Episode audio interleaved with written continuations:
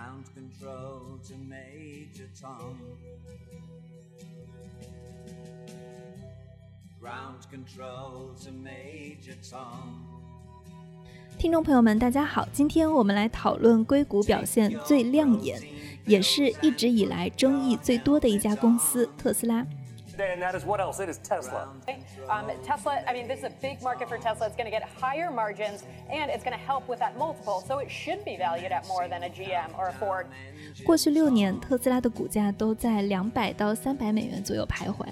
那今年呢？特斯拉的股价从三百美元上涨到四百、五百、六百、七百、八百美元，仅仅用了不到两个月的时间。That electrified start to the year simply continues. Stock surging nearly 20% for its best day in roughly seven years. And get this. 特斯拉这家公司到底发生了什么？华尔街为何将特斯拉称为最危险的股票？The most dangerous stocks in the world. I don't want to own it. I don't want to short it. It's very speculative. 欢迎收听硅谷幺零幺，我是红军。 我们海外的渠道，苹果的 Podcast 还有 Spotify 都已经开通了。那国内呢，也可以通过喜马拉雅和网易云音乐找到我们的节目。大家只需要在搜索框里面搜索“电台硅谷幺零幺”，就可以搜索到我们。大家听到片头的这首曲子是《Space Oddity》太空怪人，这首歌是马斯克送他的红色敞篷特斯拉上太空的一首歌曲。那这首歌呢，也会在太空里循环播放上万年的时间。说起特斯拉，它现在的市值比美国三大车厂福特、通用、克莱斯勒市值的总和还要多。但是呢，它的销量却不到三大车厂任何一家的十分之一，所以它的价格现在真的是合理的吗？这期我们邀请到的嘉宾是王周，王周是对冲基金 QQQ 资本的创始合伙人，他们基金是二零一八年在新加坡成立的，是一家非常年轻的基金，但其实，在成立基金以前，他和合伙人就已经研究了特斯拉，大概长达七八年的时间。他们基金在成立的当年就成为了彭博社排名前五的基金，回报高达百分之三十九点五。特斯拉是他们非常重要的贡献者。王周你好，红军你好，观众朋友们大家好。那开始阶段呢，我们直接切入正题，回答大家最关心的问题：为什么特斯拉的股票能够在短短的两个月内从三百多涨到八百美元？好的，的确是这个，其实也是大家一直在讨论的，或者说这一段时间这个特斯拉为什么这么热，对吧？为什么这么多人讨论特斯拉？其实就是由于它的这个股价的这么大幅的一个增长。首先呢，我要说一下，就是特斯拉其实很有意思的是，它其实一直不缺头条，对吧？它一直不缺热度，呃，这也是为什么空头很恨它，是因为，呃，它这个公司其实是不做广告的，对吧？你你其实我们首先拉回来，从 marketing 的角度，你也能看到。嗯，最大的宝马，嗯，奔驰，他们呢其实都是花了大量的钱在广告，对吧？电视广告，各种各样的广告，赞助各样的各各种各样的活动，他们花了这样很多的钱来建立它的品牌。但是特斯拉在这上面其实说可以说是省了太多的钱，因为它的 marketing 是 zero，他们从来不做广告。但是为什么它的品牌认知度还这么高？就是因为它有这么一个 CEO，因为马斯克他永远能上头条。当然，原因。大家也都清楚，呃，从他的 Twitter，从他的这种各种语出惊人，永远都能上到头条，所以这就是为什么它的热度一直不减。然后包括这次上涨，其实你可以看到，它也不是说一下子从两百五十块钱，然后一下子就涨到九百多，它也是一步一步的上涨。当然，从这一步一步的上涨，你也可以看到几个关键点了，比如，呃，他当时到中国，对吧？他当时到中国开始正式。交付，我记得是一月份那会儿，上海工厂的启用，加上正式的开始交付，呃，首批呃 Model 三国产 Model 三，那个时候他还跳了一段舞，对吧？我相信那个时候其实大家在中国的那个应该是抖音上面也都能看到他，包括他的这个新闻还上了，我如果没有记错的话，应该上了还上了央视，你也可以认为这也是一种广告，至少在中国这边。呃，国人对这个品牌的认知度是大大提升的，所以呢，这个首先是一个非常大的利好。为什么说中国工厂的建立，嗯，不仅仅我认为是一个品牌的提升和需求的提升，另外一点很关键的，其实你要真的从投资角度来看，它更关键的是所谓的 margin。margin 的角度，它有一个大的提升，是因为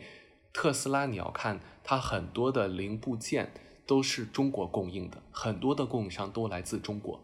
所以呢，它的这个国产其实是能节省很多很多的钱，它整个整合了一个国产的这么一个供应链，包括前段的一个信息是松下对吧，一直给它生产电池，但是现在呢，它决定和中国的宁宁德时代，就中国的电池制造商。来合作来造这个特斯拉的电池，所以从整个生产的生产的角度，国产的 Model 三，它的利润空间其实是比在美国的 Model 三利润空间大很多。像我刚才提到的，一个是供应供应链这边它能省很大很大的钱，另外一个角度你也知道，中国的生产能力和中国的生产成本、人力成本是比美国低非常多的，而且从生产效率、生产质量其实也是高非常多的。所以这就是我认为我的判断是，其实国产很多人质疑说，国产特斯拉是不是质量没有美国产的特斯拉质量好？我认为其实恰恰相反，我认为国产特斯拉质量一定会比美国的特斯拉的这个质量好，是因为整个从中国的工人的素质、工人的这种。这种水平来讲，其实是比美国高的，所以我们通常不要拿德国车。有时候很很多人说，哦，德国生产的车会比我们国产的这个质量好，但是特斯拉其实是一个完全不一样的一个情况。对，所以，我们把第一点归纳于呃中国工厂的交付。其实还有一个信息是，当时这个上海工厂建成的时候，很多人都很惊诧，这个时间好像就一年的时间。所以就是说，马斯克的速度 也是非常让人吃惊的。他要想做什么事儿的话，他能够做得很快。你觉得还有其他的原因吗？因为我注意到一月份特斯拉的股价大概是在五百多左右，可能它这个释放的利好消息可以把特斯拉的股价从两百、三百、四百到五百。那二月份发生了什么事情，或者说之后发生了什么事情呢？好的，就是说，嗯，就是你刚才提到了一点特别好的，就是所谓的期望，对吧？其实股价一直就是这点，我也想再说一下，就是股价其实不是说现在这个股票的价格是这个公司真正现在的价值，而是一个大家对它的一个期望，就是它的一个期望值，就是说我一年之后它是不是能达到这个水平，然后达到这个水平它值多少钱？当然，这是有一个一个概率问题，对吧？就比如我们举一个例子，啊，他呃一年后如果能量产五十万辆，就是他说的，如果能达到，当然了，有可能这个公司的股票应该能值一千块钱。OK，我们有可能从一个数学模型上，OK，我给他百分之五十的可能性。当然呢，有可能有另外百分之五十，有可能有人认为它会变成零块钱，因为它破产了，对吧？所以它这个时候按照理论上来讲。它的股票价格就应该是五百块钱，为什么呢？因为是百分之五十乘以一千，再加上百分之五十乘以零，这就所谓的一个期望。因为它每一个不同的一种情况下，不同的情况，不同 scenario 下，它的一个估值的位置，再加上它的可能的这个概率，这就得出到一个所谓的期望。这就是目前股票应该，如果是理性市场来说，所谓的这个价值在这里。所以刚才提到了，为什么它会有一波一波的上涨？刚才上海工厂是一点，因为它超出了预期，它比大家想象的更快来就是完完工了，而且比大家想象的更快来开始交付了，这就是一个股票就相对首先这个东西兑现了，二呢它又超出了预期，这个时候股价就会上涨，因为它之前其实大家所说的期望没有没有达到这个期望嘛，所以它股价是在之前比较低的一个位置。另外呢，二二季度还有几个利好的消息啦，比如说它的 Model Y。因为 Model Y 其实也是一个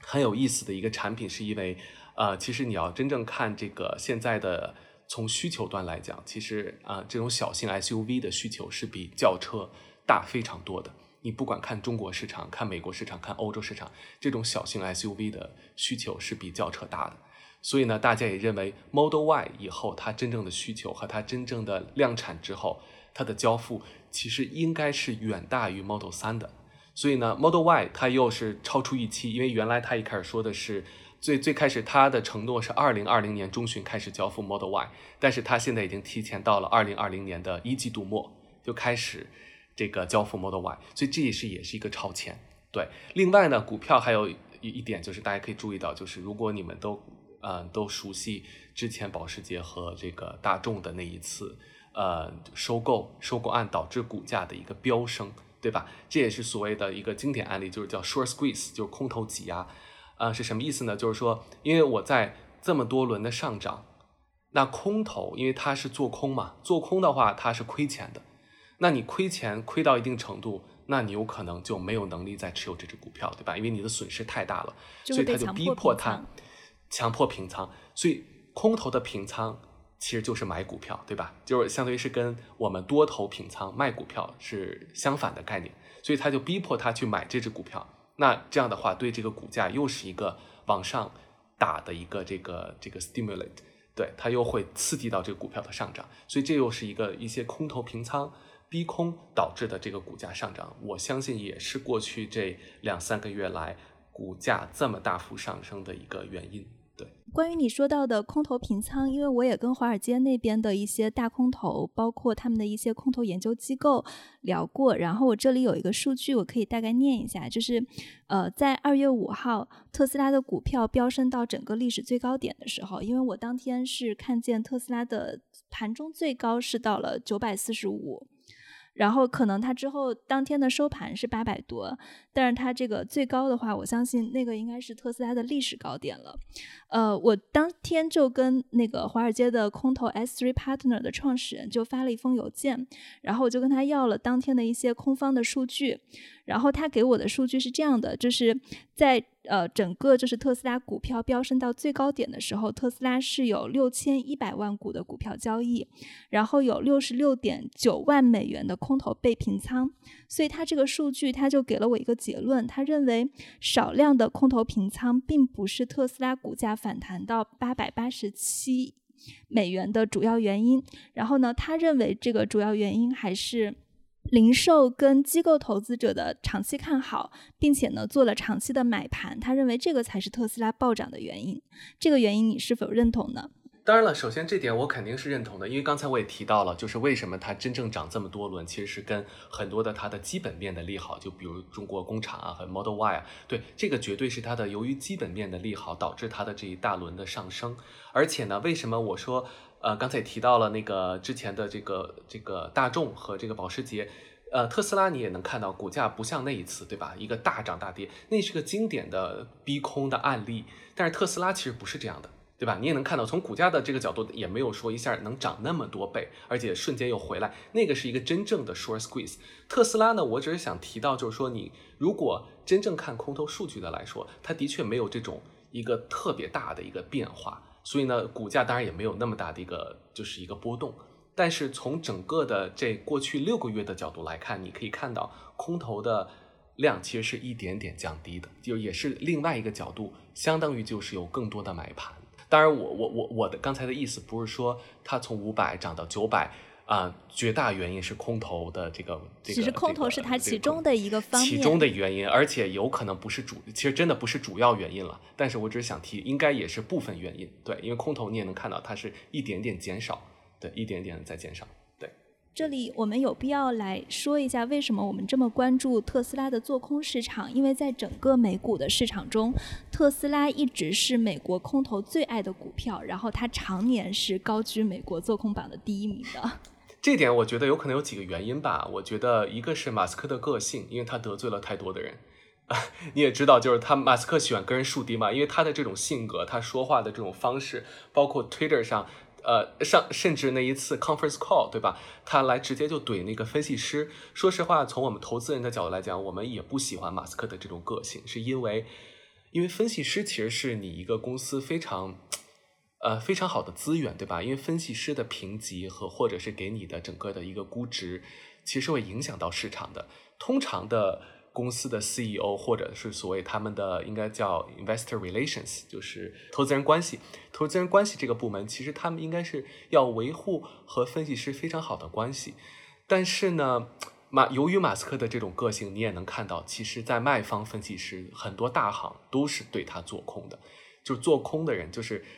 给他的股价或者是他的评级，负面的其实是比正面的更多的，这就是由于他的这种性格得罪人太多了。另外呢，我觉得他做空的一大群体是因为他和传统汽油车企的这种对立，对吧？因为其实这这一场博弈是一个很大的博弈。其实马斯克你也能看到，特斯拉出来之后，在电动车开始成为下一个新的一个增长点之后，对传统的汽油的这些车企是一个非常大的打击，或者是所谓的以后有可能我们拉长十年，有可能真的是一个生死存亡，或者是当年所谓的诺基亚和 iPhone 的这种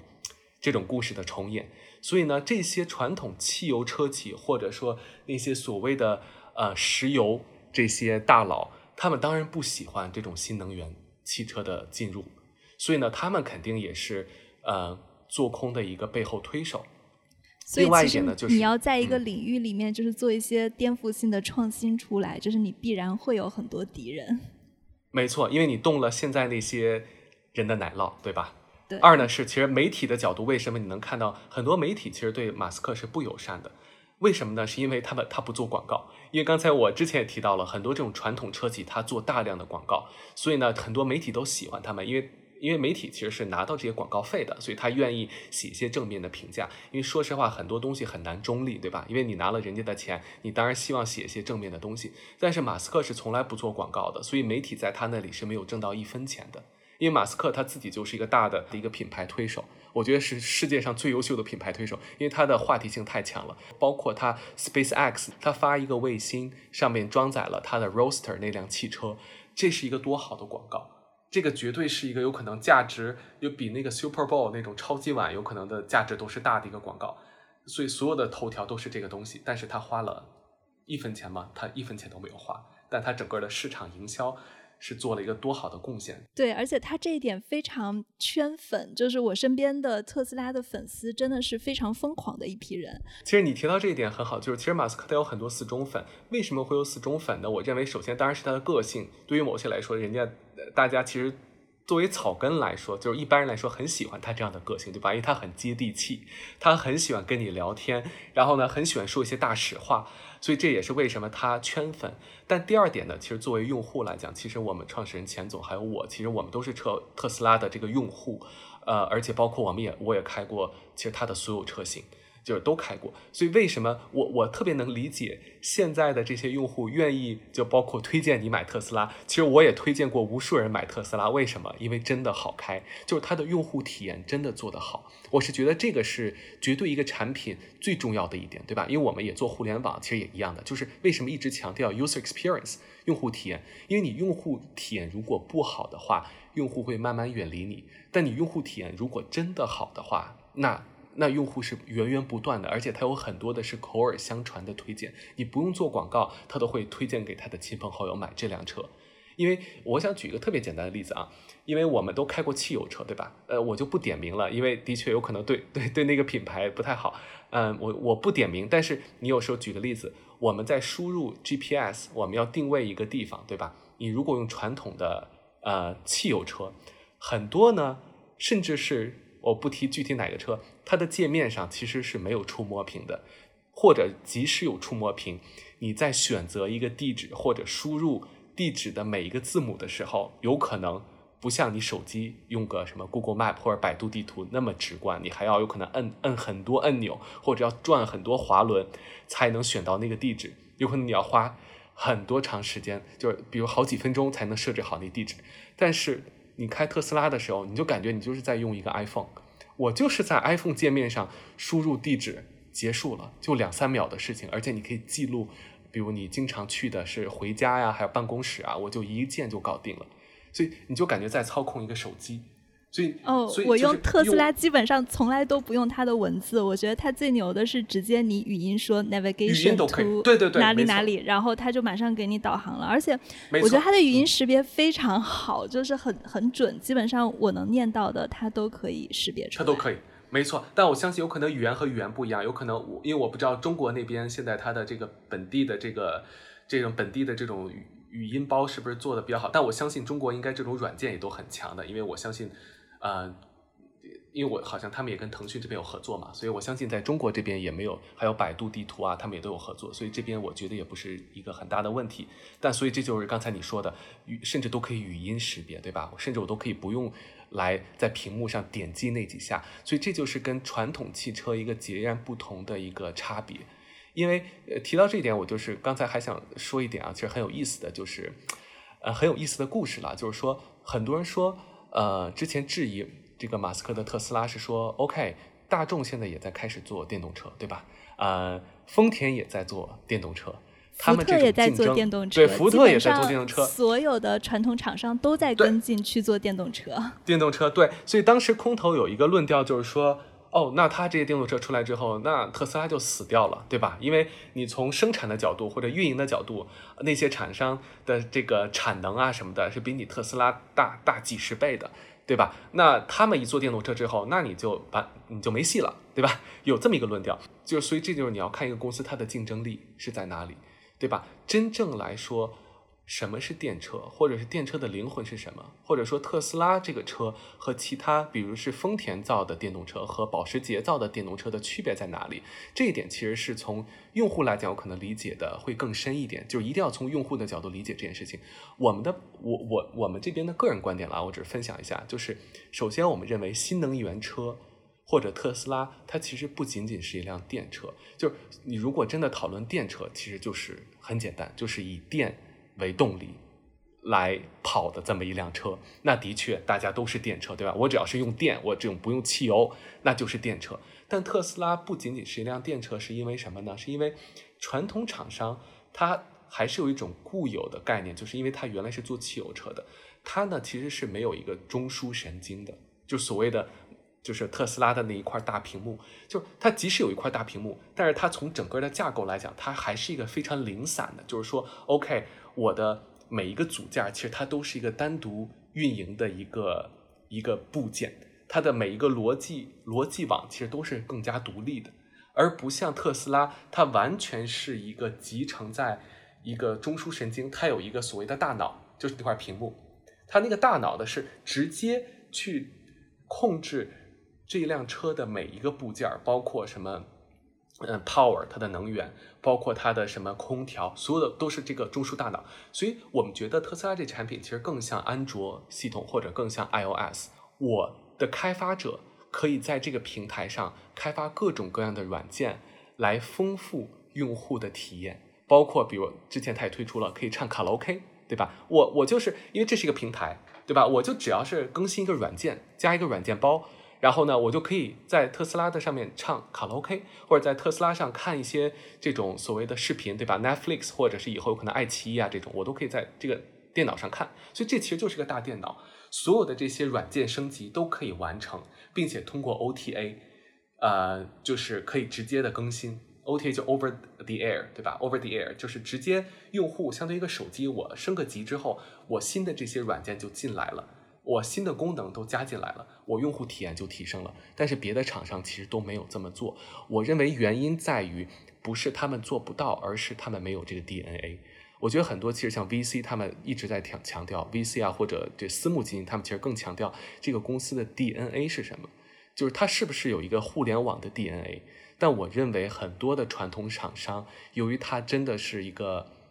有很老历史的公司，而且是非常骄傲它的历史。他们对很多他们自己的专利是非常有自己的一个这种这种 pride，所以他们很难转向。如果说现在让我去买特斯拉的话，因为其实我是一个女生，我可能没有那么。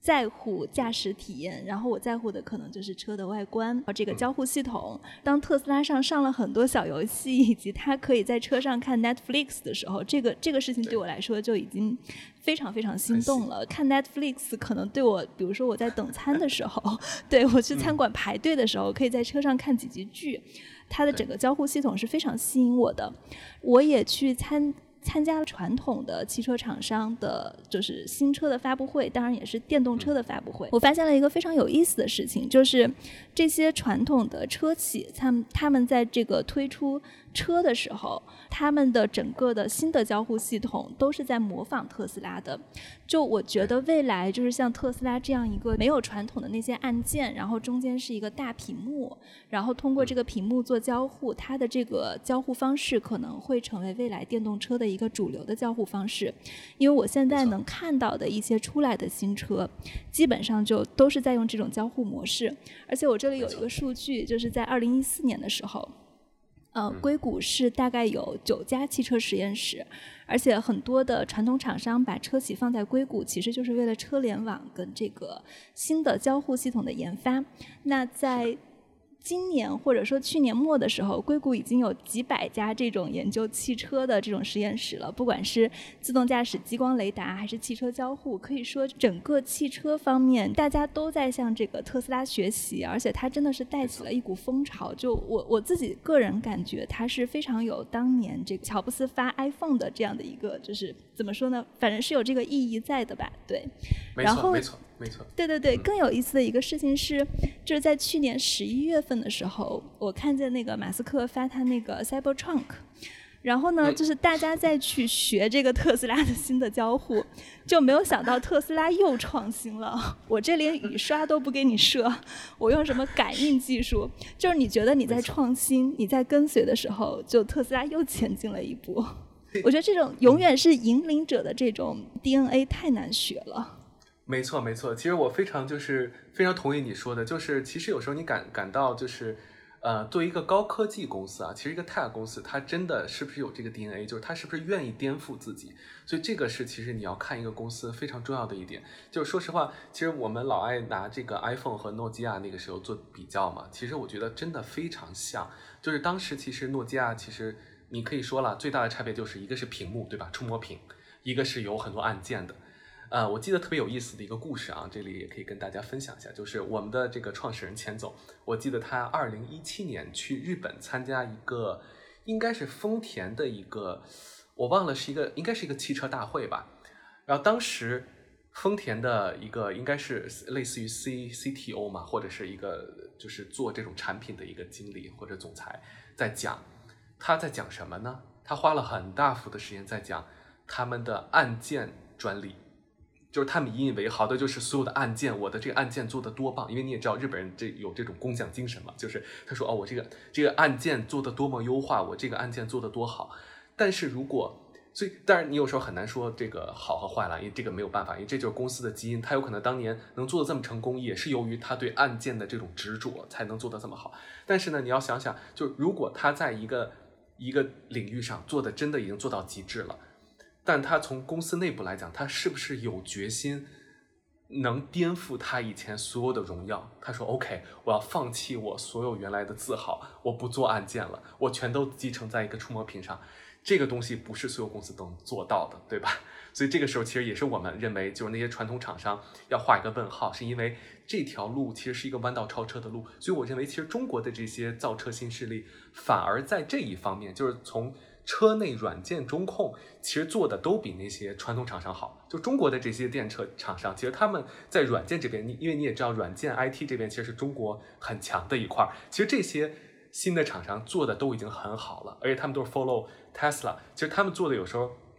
在某些点上有可能都不比特斯拉差，或者有些细节点上有可能用户体验甚至能比特斯拉更好，因为毕竟它是直接是国产嘛，它是针对中国的这个用户需求，它有可能做的更细节。但是对于这种传统厂商，丰田呀、大众，它真的能不能转这个弯，其实真的是要画一个问号的。对，所以我们再稍微把刚刚就是聊到特斯拉上涨的原因，我继续来总结一下。我们说到第一点是中国工厂的交付，然后第二点是就是这个交付也远超预期，包括这个空头被迫平，在股价的连续上涨中，空头被迫平仓，然后也是它上涨的一部分原因。第四点是机构的长期看好，然后第五点我们刚刚聊了很多的传统车企，我可以把它归纳为传统车企都在跟进电动车这件事情。但是因为特斯拉的基因问题，它它的这个就是创新的这个 DNA 还是在电动车方面有很多的优势的，所以说呃这个也是它股价上涨的一个原因。你觉得还有其他的原因吗？嗯，当然就是有很多，当然我们就不提很多很零碎的原因了。当然还有就是比较，比如说就是从整个财报的角度来讲，因为你也能看到，其实它是一月底嘛，它发了呃四季度的财报。就是它从财报的角度来讲，它又是一个盈利的一个季度，而且它的展望也是以后，他认为以后每个季度现金流都会现金流都会是正的，而且包括它以后每个季度都能盈利，所以这个从投资人的角度来讲，其实也是一个非常大的利好，这也是这个股价为什么会大涨的一个原因，因为之前呃，很多人认为它会破产嘛，因为破产的原因或者是背后的原因是认为它的现金流会一直是负的，而且现金流非常不健康。但目前来看，其实你可以看一看它的现金流，有可能或者一会儿我们可以聊一下最近的这一次的这个融资啊，现金流的问题已经不再是问题了，所谓的它的破产的这种论调已经烟消云散。对，所以也是我觉得也跟这个有关。对，提到融资，确实就是最近大概是两天前，二月十三号，特斯拉又有一则新消息，就是马斯克大概是在十五天以前还告诉投资者说毫无融资意向，然后他马上就发行了二十亿美元的新股。是的，是的，是的。这个消息其实我们也挺震惊的啊，因为说实话，因为当时我们那个财报应该是，应该也就是两周之前吧，一月底嘛，呃，那个时候当时他的那个 conference call 我们也都在听。然后当时我们记得非常非常清楚，他说过，就是说我们不会融资，因为通常这个财财报上大家分析师都会问嘛，就是你会不会融资？我记得非常清楚，他他的原话就说我 doesn't make sense to raise money，对吧？因为他认为我们现金流都是正的什么的，所以当时两周前他还说不会融资，结果突然间他就要融这个两个 billion，就是二十亿美金的融资。呃，我们是这么看的啊，就是从一个公司来讲，其实对于公司来看。其实真的是一件好事儿，对吧？其实是一个好事儿，因为你可以看啊，就是一八年，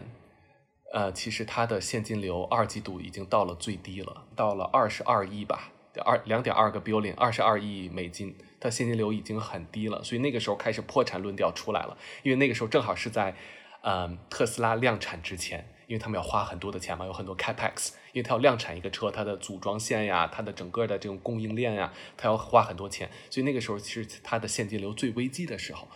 你就能看到二零一九年的二二季度它融资了，那时候其实我觉得是一个非常有一点是有点怎么说呢，是一个迫于无奈。就是那个时候，其实股价已经很低了，才两百三十多块钱吧，我记得。对它融资最后我记得是两百四十三块钱融融到了这个当时融了一笔钱。但是呢，其实你你怎么想的？就是当时其实应该在对于一个公司来讲，当然股价越高融资越好，对吧？因为你相当于是一个更更高的价格卖给投资人，当然是应该是在高点上来融资。但那个时候他一直拖拖拖拖到实在不行了再融资。其实那个时候是对公司是非常不好的一件事情，所以那个时候后边股价又开始跌。但是呢，这一次呢，其实我觉得是一个很好的 surprise，是当然它现在现金流没有问题，呃，我们也不认为它会有资金链断裂的这个可能。目前，但是呢，它这个股价的确现在是在一个历史的一个高位上，它如果能在这么高的一个位置上又融了两个 billion，首先说明两点问题：一呢，它对这个整个公司的这个现金的这个。这种强度又是一个增强，对吧？它有有更多的现金流在那里，我以后可以做投资，我可以做更多各样的事情，就我的现金流不再是问题了。这是一个对公司基本面的好处。从市场的角度呢，你可以讲，就说明有这么多投资人，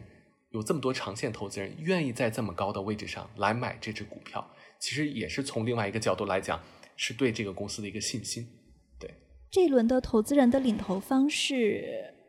呃。有高盛对吗？嗯，对，呃，它不是，它其实只是一个就 broker 嘛，就是发行商。嗯，高盛这一次它呃是用高盛和摩根斯坦利作为这个发行商，就是他来帮助，他是发行，他是发行商，做新股发行，对，是做新股发行，而不是投资人了。对对对，他只是做一个 broker。因为最近其实华尔街关于特斯拉的论断也非常多，就是我们刚刚也提到了六点特斯拉股价上涨的原因。嗯，那我们再稍微来辩证一下这个问题，就是华尔街的分析师称特斯拉是最危险的股票。做空机构相传的创始人安卓莱夫特，他自己也发 Twitter 说，他说他认为特斯拉现在就是一个金融游戏，就是特斯拉涨到这个价格，他认为马斯克也会做空。那你现在是否认为？特斯拉的股票过于高估了。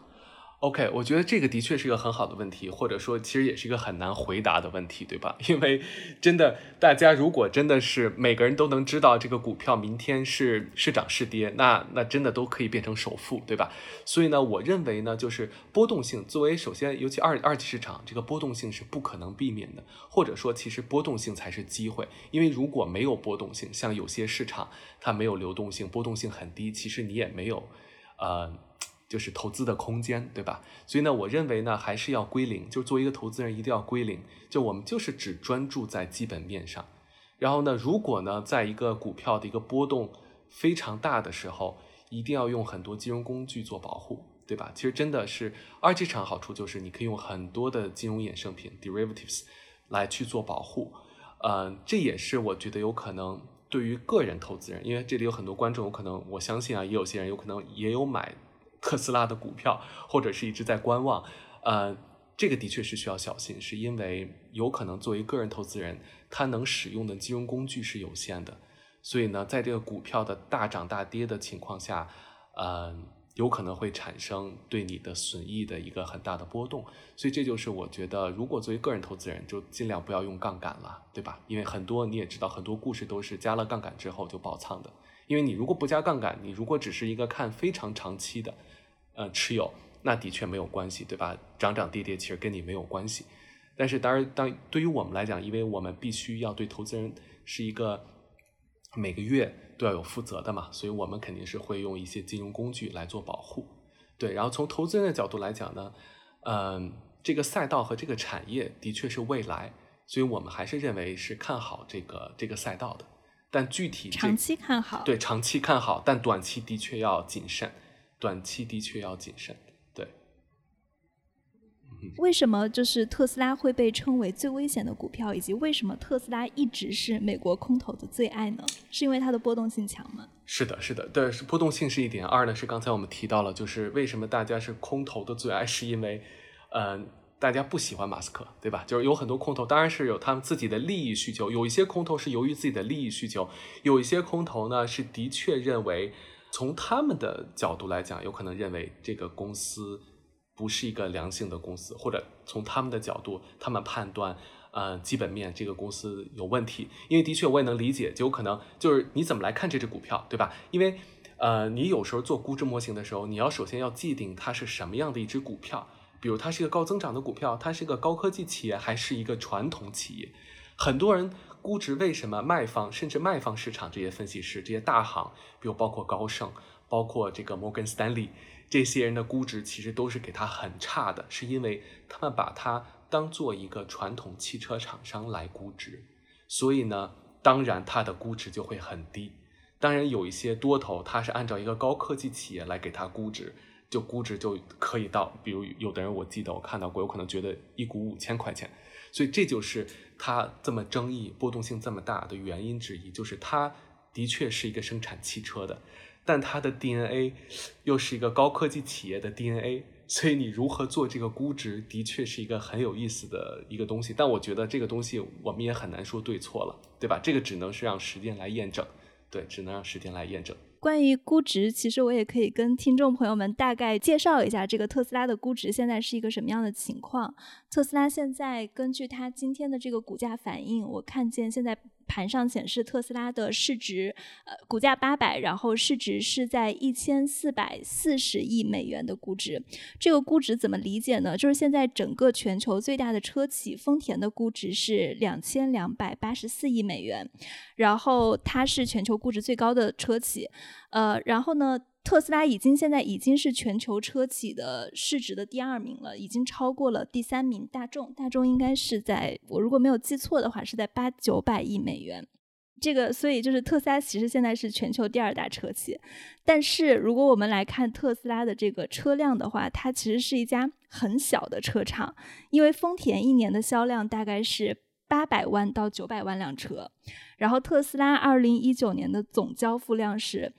三十六点七五万辆车，而且呢，这个数据比二零一八年还增加了百分之五十，所以丰田的销量是特斯拉的三十倍，这个是卖车数啊，但是估值是特斯拉的两倍，这个反差还是很大的。你认为这个数据合理吗？所以呢，这就是其实这是一个非常好的问题了。但今天我们不说结论，对吧？因为其实没有什么结论，对吧？每个人的这个看法有可能不一样。我们只摆证据和事实。其实说实话，这就是为什么，其实这是一个很有意思的话题，就是说，呃，你讨论了这几家它的这个竞争对手的估值，对吧？呃，其实你也能看到，其实它前一段应该现在涨到这个位置，它其实它的市值是呃福特、通用、克莱斯勒这三家市值的总和。所以很多人都觉得。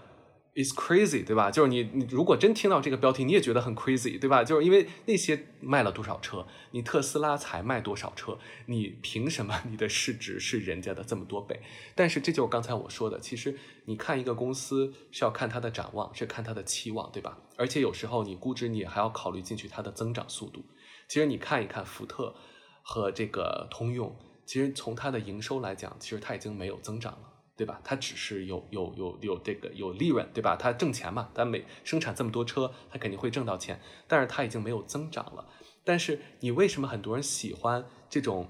高增长的公司？是因为呃，它有增长，它才有增值空间，对吧？因为它如果真的是能保还能保持，比如每年百分之五十、百分之四十的这种增长，这是一个很夸张的增长。甚至包括现在 Facebook、苹果。呃，都不要说苹果了，就是 Facebook，它它的增长也没有这么高的增长，对吧？它现在也就是二二二三十的增长，三三十左右吧，如果没有记错，它的这种营收。所以你还有这么高的增长，的确，你的这种增值空间就是很大的。而且你在增长的同时，其实是要吃掉那些传统厂商的蛋糕，对吧？因为这就为什么这个很可怕，这个很可怕。而且你提到了为什么现在它的估值应该是在一千亿，对吧？一千亿这个水平。呃，哎，我没有记错吧？一千亿，one hundred，你说对一千亿，对特斯拉，对特斯拉，大概大概是对过千亿俱乐部，大概就特斯拉跟丰田。特斯拉对，但为什么很多人说其实它是可以是成为一个万亿，就是万亿一个 trillion 这个体量的公司，就相当于现在的你要真的讨论万亿，现在就是什么苹果呀、谷歌呀，或者是微软，微软对，为什么它是得到有人估值是这么看的？是你如果看市场，就是。你苹果卖手机的这个市场的大小和汽车这个行业的大小，如果我没有记错数据的话啊，因为我真的忘记了这个真正的 number 是多少，其实是一个十倍大的。就你手机，大家买手机你花的钱，整个的这个市场的这个容量和你卖车，整个全球卖这个车车这个行业，其实是比苹果呃，sorry，是比手机这个行业大十倍，因为毕竟它单价高嘛。它整个的这个车，你想卖一辆车多少钱？买一个手机多少钱？所以呢，整个的市场的体量是比它大很多很多的。所以呢，你的想象空间其实一样会很大。当然了，这个都是 question mark，因为你不知道最后特斯拉到底能在这个这个这么大的一个市场里分多少羹，对吧？这这个蛋糕我能占多少比例？因为它现在其实在这市场里占的真的是非常非常小。你刚才提到了，它整个卖车的数量仅仅是丰田。和大众的有可能十分之一都不到，对吧？那那那不到，对都不到，绝对不到，有可能是就是百分之几。所以呢，这个空间是很大的。所以这就为什么其实呃那一年出来了这个叫 demand issue，对吧？就是需求困境。所以这边我们也在看中国，其实为什么中国建厂是一个很大的一个利好，是因为。你要看中国的市场，其实是一个完全待开发的市场。对于特斯拉这个公司啊，因为你现在你要看一下中国的数据，它财报也有报。你中国的数据其实，呃，过去这一年一九年，它也就真正 deliver 了大概四万辆，就四万辆，它就卖了四万辆车。但是你再看一看，在中国同样价位的车，大概三十万这个水平价位的这个 B A A 有多少辆车？那真的都是几十倍。所以它。稍微分一点，每年都别说增长百分之百了，你就增长个百分之五十，是不是轻轻松松？当然，我认为啊，中国有可能今年增长都不止百分之五十，因为它降价幅度非常大嘛。因为现在中国国产的这个 Model 3的这个价格真的很低很低，所以呢，它一下又把价位拉下来了。因为供需曲线嘛，你的价格下来之后，你自然需求就会大量上升。包括最近这段又做了很多营销嘛。让马斯克去中国呀，包括中国对他的支持啊，政府对他的这个建厂的支持，又有很大的广告，对吧？你相对而言，从一个呃这个 marketing 的角度来讲，你做广告，你当然就会有回报，对吧？你做多少广告就有多少回报。虽然他这些广告是没有花钱的，但是也是广告，所以呢，它自然就会带来很多的用户。好的，那今天我们聊的也非常非常的精彩，呃，然后我我可能想声明的一点是，今天因为我们聊到了很多跟股价相关的数据，那我们的聊天都不构成投资建议，也是个人观点，所以大家投资请谨慎。对对，是的，是的。这就是我们今天的节目。如果你们有更多关于特斯拉的问题想要讨论，可以通过硅谷幺零幺的邮箱来联系我们。我们的官方网站和嘉宾邮箱都会放在文字介绍中。感谢大家的收听。